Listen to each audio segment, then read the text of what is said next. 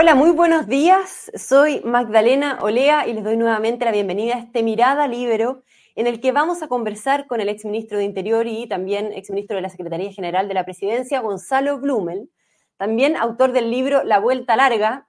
Y esto a raíz de una carta que hoy publican en el Mercurio junto a Rodrigo Delgado, Juan Francisco Gali y Rodrigo Villa, en la que se refieren al mea culpa o a la autocrítica que realizó el presidente Gabriel Boric esta semana por el rol que jugó su bloque cuando era en oposición en materia de seguridad.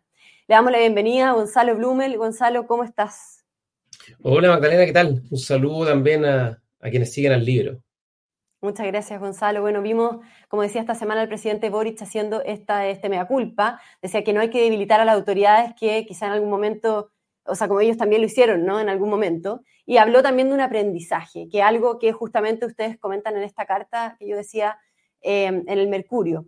Pero me gustaría saber, eh, em, Gonzalo, por qué, o sea, eh, cómo te toma esta autocrítica por una parte y por qué finalmente deciden eh, enviar esta carta al Mercurio.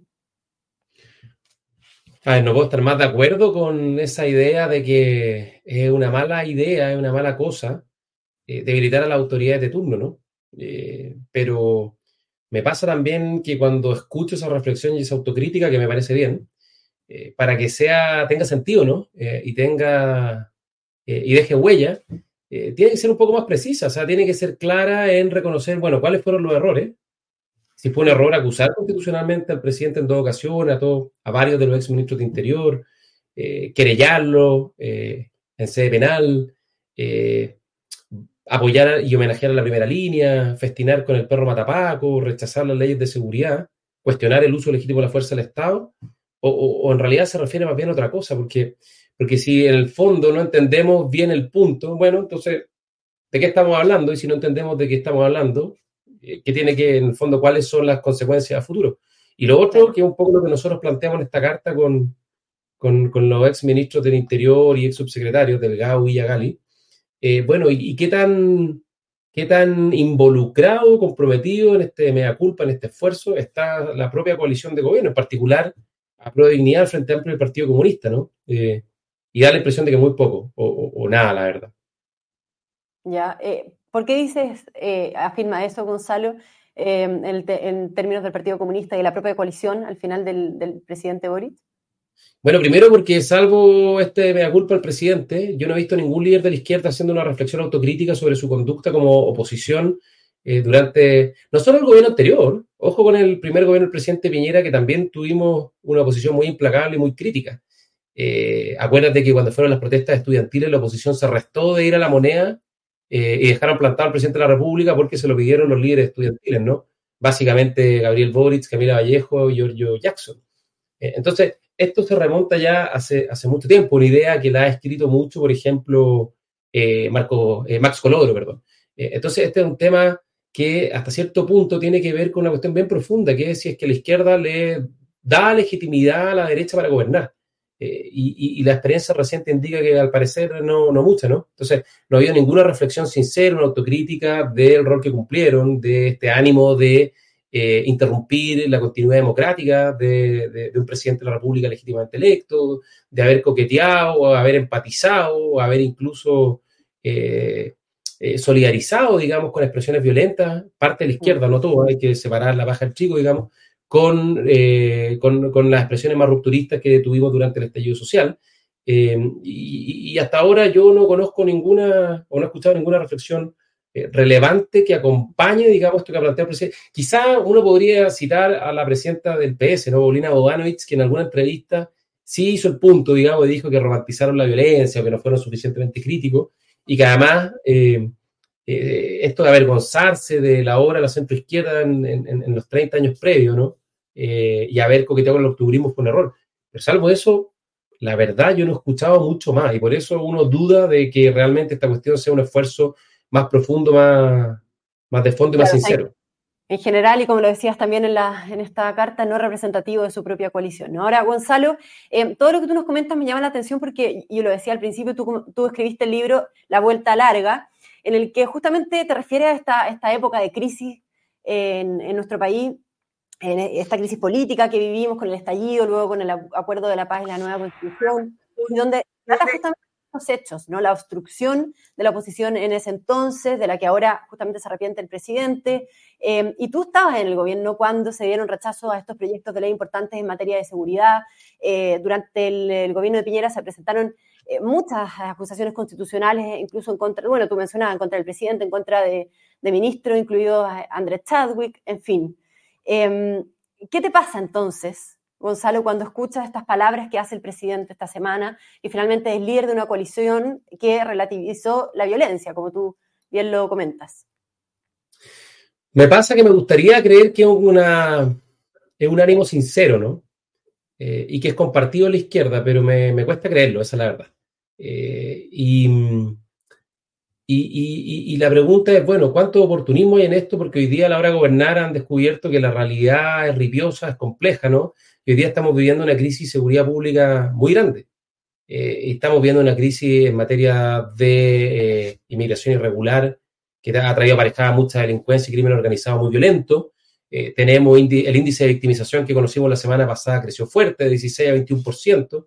La percepción de inseguridad en Chile alcanzó un récord nunca antes visto, 90%. La misma encuesta NUSC que publicó el INE la semana pasada. La tasa de homicidio está en torno al 6% hace un par de años era, perdón, no 6%, 6 cada 100.000 casos, eh, hace un par de años era 2, ¿no? Era la más baja de la región, hoy día está entre las más bajas, pero la tendencia es al alza y hay un empeoramiento fuerte. Y hay una percepción instalada de una crisis de seguridad muy grande. Eh, y en buena medida esto tiene que ver, y esto yo quiero ser majadero porque me parece que es importante, con haber puesto en cuestión el rol del Estado eh, en el control de la violencia el uso legítimo de la fuerza del Estado para contener la violencia, sea cual sea su expresión, Magdalena, sea una protesta violenta en la Plaza Italia, sea un ataque incendiario terrorista en la macrozona sur, sea el grupo narcotraficante, el tren, da lo mismo, da lo mismo. Si hay una cuestión que es base de la convivencia democrática, que es que el Estado tiene el monopolio de la fuerza para proteger la seguridad de los ciudadanos. Eso es la base de la democracia, es la base de la convivencia legítima y la base de nuestras eh, libertades, ¿no? Y ahí creo que se cometió un profundo error que fue muy eh, amplificado por fuerzas de izquierda que eh, pusieron en cuestión este principio tan elemental y que se tradujo en lo que tú mencionabas, acusaciones constitucionales, querellas, rechazos de proyectos. Mira, déjame darte algunos ejemplos puntuales para que la gente que nos está viendo entienda. Cuando vino el estallido, uno de los principales problemas que teníamos para controlar el orden público, que las, las penas asociadas a los saqueos, a los incendios eran muy bajas en contexto de conmoción, de calamidad pública. Y por eso tramitamos la ley antisaqueo y antibarricada. Y el actual presidente Gabriel Boric y el ex ministro de la Secretaría George Jackson, líderes del Frente Amplio, votaron a favor de la ley de legislar eh, y después sufrieron una funa de los grupos radicalizados octubristas y que los cuestionaron eh, muy duramente y, empezaron a votar en contra de la norma. O sea, en el fondo, lo que ellos mismos en ese momento daban cuenta que era necesario, ellos mismos se desdijeron con sus propios hechos. Entonces, la sinceridad de las posiciones políticas, la, la robustez de estas posiciones políticas creo que todavía está por verse. Y en ese sentido, Gonzalo, ¿tú crees que la, actual oposición, la derecha en este caso, se asemeja a la oposición que estaba en contra del gobierno del expresidente Piñera cuando Boric, justamente el presidente Boric era diputado y que hoy está gobernando? O sea, ¿se puede comparar la actuación de las dos oposiciones? No, creo que no hay ningún punto de comparación, porque esta oposición, la derecha, la centro derecha, puede ser dura y ha sido dura en algunos momentos, eh, y yo en general creo que está bien hacer una oposición firme cuando hay un mal gobierno, pero creo que también siempre hay que tener puentes de diálogo y siempre hay que buscar eh, los acuerdos fundamentales, ¿no? Porque eso es lo que necesita el país y eso es lo que esperan los chilenos de sus dirigentes políticos. Pero yo no he visto nunca en la centro derecha, en la derecha, a nadie pidiendo la salida del presidente, eh, objetándolo o negándole su legitimidad para gobernar. y, por el contrario, Fíjate tú, las principales normas en materia de seguridad que ha impulsado el gobierno en esta agenda legislativa, eh, la ley Naín Retamal y la ley de usurpaciones, eh, si no fuera por los votos de la derecha no se habrían aprobado, porque buena parte de la izquierda la votó en contra. O sea, si la derecha se hubiera arrestado, como ellos se arrestaron mayoritariamente, no tendríamos ley de usurpaciones, que hoy día hasta la propia ministra Toa la valora, porque es un instrumento importante, ni una ley como la ley Naín Retamal que protege a los carabineros, ¿no? Que también ha sido algo importante. Y los estados de excepción en el sur, por de pronto se han votado, vamos, creo que en el número 37, se han votado sobre todo con los votos y el apoyo de la derecha porque buena parte de la izquierda lo sigue objetando, lo sigue rechazando. Lo que te da cuenta que en esta materia, en materia de seguridad, en materia de orden público, el sector nunca se pierde. ¿El, sector, perdón? el sector, la centro derecha, la derecha esto lo tiene muy claro. y la diferencia de la izquierda, ¿no? Que tiene una relación a lo menos problemática con estos principios, que son principios elementales de la democracia. Perfecto. Y entonces, en el fondo, Gonzalo, ¿tú crees que se debiese traducir este mea culpa que hace el presidente Boric en hechos concretos en materia de seguridad? Mira, yo te diría que primero a la izquierda y también a la centroizquierda, pero a la izquierda sobre todo, le hace falta una reflexión sobre este punto, de poder definir con mayor claridad qué es lo que cree y qué es lo que es admisible y qué es lo que no es admisible en democracia. La violencia nunca tiene justificación. Ninguna forma de violencia tiene espacio ni debiese tener cabida en sociedades democráticas, ¿no? Eh, y esta idea romántica de la violencia como mecanismo para producir cambios sociales, algo tan dañino, digamos, que, que, que, digamos, embriagó a buena parte de la izquierda con contar del estallido social, es una cuestión que nunca más debiese volver a ocurrir, ¿no? Y, y por lo tanto yo esperaría primero que digan con claridad cuáles fueron los errores, cuáles son los compromisos fundamentales en esta materia, qué es lo que corresponde, qué es lo que no corresponde, eh, y en segundo lugar, bueno, ¿quiénes suscriben esos compromisos? Pues yo quiero ver si el Partido Comunista y el Frente Amplio lo suscriben. Y por lo tanto, ahí yo creo que hay un tema que está pendiente eh, y que, bueno, por algo la ciudadanía lo está cuestionando y lo está castigando y tiene un juicio tan crítico eh, sobre estos temas respecto de lo que ha hecho el gobierno. Claro, y si se puede en el fondo alinear al oficialismo en todos los temas importantes en materia de seguridad, digamos, ¿no? Eh, para que se traduzca eh, en, el en el Congreso finalmente. Bueno, tú lo has visto, y es lo que comentábamos recién, ¿no? Las principales leyes, normas y en la agenda de seguridad, la principal oposición al gobierno está dentro de las propias filas de gobierno. Claro. Gonzalo, y estamos a pocos días del plebiscito. ¿Tú crees que esta autocrítica o que este mea culpa que hace el presidente eh, puede tener algo que ver con eso, que, puede haber, haberlo hecho en el fondo para influir de cierto modo en esta campaña del plebiscito que responde a una estrategia electoral finalmente? No, lo sé, no lo sé. Em, yo creo que tiene mucho más bien que ver con, con que estamos enfrentando una crisis de seguridad terrible. La semana pasada fue brutal en términos de datos, hechos, ¿no? Eh, personas descuartizadas, eh, eh, sicariato, secuestro, malos resultados de la NUS, ¿no? La encuesta nacional de seguridad ciudadana que publicó el, INE, eh, muestran una situación bien dramática, ¿no? Bien, que paradójicamente, además, ha venido de la mano con un fortalecimiento del apoyo y la legitimidad de carabineros de Chile. No hay que olvidarse que la coalición que, buena parte de la coalición que gobernaba, los principales ministros de este gobierno, el presidente incluso, hablaban de refundar carabineros. Y hoy día han tenido que salir en buena hora a respaldarlos y apoyarlos porque se dan cuenta que es una institución fundamental. Entonces yo creo que tiene mucho más bien, más bien que ver con eso. Eh, y, y, finalmente lo que te muestra es que gobernar eh, es difícil, la realidad es compleja, y no solo es compleja, si tomas decisiones incorrectas, eh, se puede volver aún más compleja y los problemas se pueden volver estructurales, que es lo que nos está pasando en materia de seguridad y crimen organizado. Hoy día estamos con un problema estructural en materia de seguridad, en materia de orden público, en materia de, de, de protección de la seguridad más básica y las libertades más elementales de los chilenos. ¿Y, en ese sentido puede responder a una cierta estrategia, Gonzalo? Eh, mira, prefiero no calificarlo, la gente tendrá que juzgarlo. Eh, yo creo que hay otras cosas sí en materia, a propósito de lo que tú preguntaste, el tema constitucional. Este compromiso de no abrir un nuevo proceso constituyente, ¿ah? que dicen, lo firmaron todas las fuerzas del en contra, digamos, diciendo que hoy no están las condiciones, te muestra la poca sinceridad de, de esos sectores, ¿no? Cuando dicen, hoy no están las condiciones, quiere decir que cuando estén las condiciones mañana o pasado mañana, sí lo van a abrir, ¿no? Entonces, ¿qué valor tienen ese tipo de compromiso eh, si no, están no, van de la mano, digamos, de eh, algo que yo creo que es fundamental en la política y que es lo que la gente le arraiga a los políticos, ¿no? Que la palabra empeñada vale poco, eh, los acuerdos escasamente se cumplen y la mayor parte de las fuerzas políticas finalmente se van que, tiene, uno lo entiende, ¿no? Se van adaptando a las circunstancias, pero cuando tú un día vas para el norte, después el día siguiente dices que vas para el sur y después dices que te vas para la playa, la gente no entiende nada y eso provoca desafección y mucha rabia con la política. Y eso es un problema a nuestros dirigentes, la falta de coraje y la falta de liderazgo para marcar posiciones claras y defender esas posiciones claras aun cuando sean impopulares. Perfecto, Gonzalo. Y en relación al plebiscito, eh, preguntarte si tienes ya definido tu voto en el plebiscito si, y si crees también que la nueva constitución entrega o no entrega mayores herramientas en términos de, orden público, de, esta crisis de seguridad que hemos estado conversando eh, y que atraviesa nuestro país. Sí, absolutamente. De hecho, ya lo he dicho, voy a votar a favor. Me parece que además en el texto, más allá de que no se alcanzó un amplio acuerdo y que yo eso lo encuentro lamentable, creo que ahí nos forreamos una oportunidad y por algo hoy día las cifras son estrechas y a uno le gustaría que una constitución tuviera 60, 70% de apoyo porque es el acuerdo más elemental de, la, comunidad política, ¿no? Eh, cuáles son las reglas de base que rigen nuestra convivencia.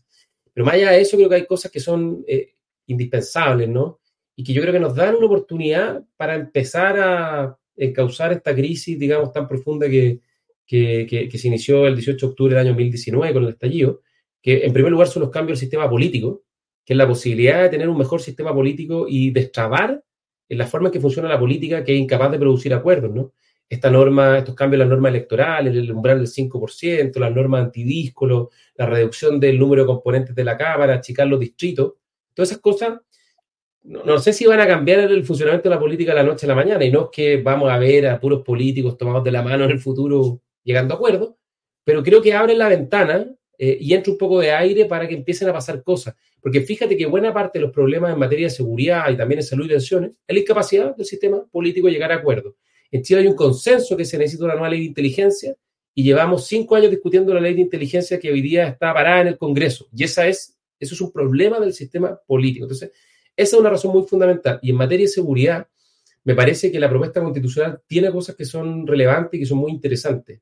Eh, por ejemplo, el deber del Estado, que es una cuestión más bien declarativa, pero que yo creo que es importante, y cosas más específicas y concretas que a mi juicio son bien indispensables, como por ejemplo la creación de una fiscalía supraterritorial, es decir, que no esté anclada a una región o a un área territorial específica, sino que para ciertos delitos más graves, crimen organizado, narco, en fin, ciertos fenómenos criminales, puedan tener una estructura nacional, digamos, especializada, abocada a combatir esos delitos, que es un problema, ¿no?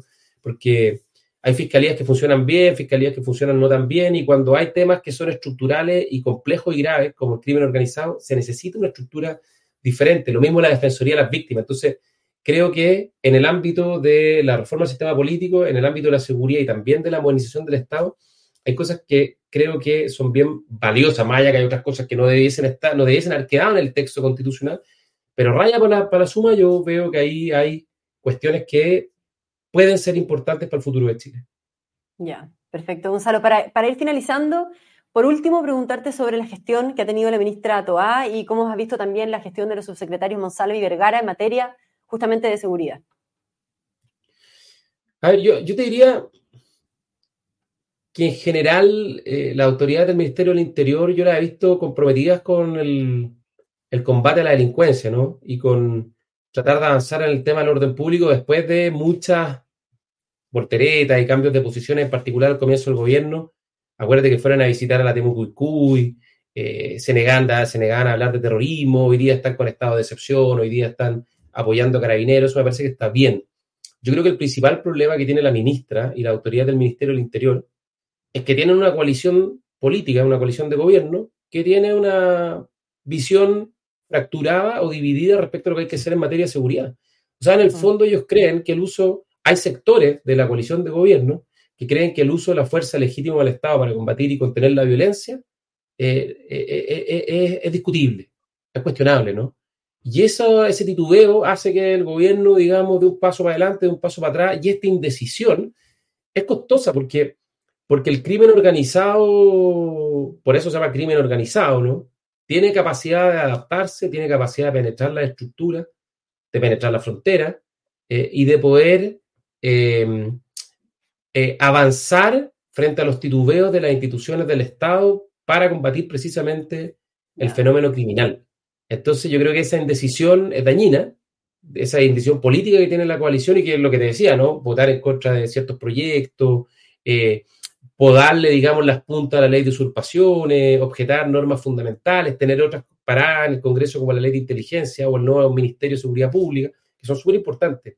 Y eso yo creo que ha hecho que al final del día estemos como estamos, ¿no? En, en, inmersos en una crisis de seguridad que es muy grande. Muy claro, entonces, Gonzalo Blumel, muchas gracias. Y bueno, y felicitarte, aprovecho de felicitarte por tu cuarta edición del libro de la, Vuelta Larga que comentábamos también en la entrevista. Sé que has estado presentando el libro en distintas regiones, en distintas partes de Chile, así que también felicitaciones por eso, eh, Gonzalo. Y muchas gracias. gracias a ti, Magdalena, y un saludo al libro y a quienes lo siguen, que, son un tremendo aporte. Así que muchas gracias por eh, la entrevista.